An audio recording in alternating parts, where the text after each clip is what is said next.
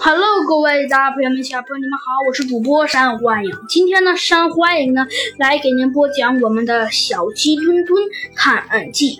上集中我们讲到了呀，我们的猴子警长和我们的小鸡墩墩，嗯，又发现了很多的事情。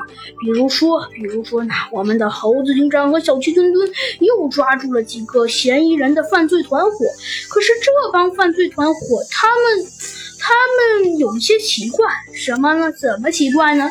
就是啊，他们好像很不想让其他人知道他们的行踪一样。嗯，这可让猴子警长很是诧异。可是，可是由于情报不足，猴子警长也只得承认自己没有办法确定到底到底这是什么个原因。嗯，所以猴子警长也只能承认了。嗯，只见猴子警长点了点头，说道。现在，呃，现在又有一个麻烦的事情了。呃，猴子警长，你说，嘿嘿。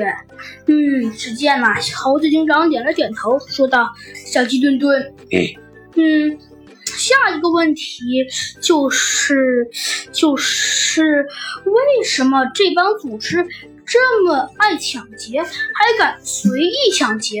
呃，这种人可不多见呢。”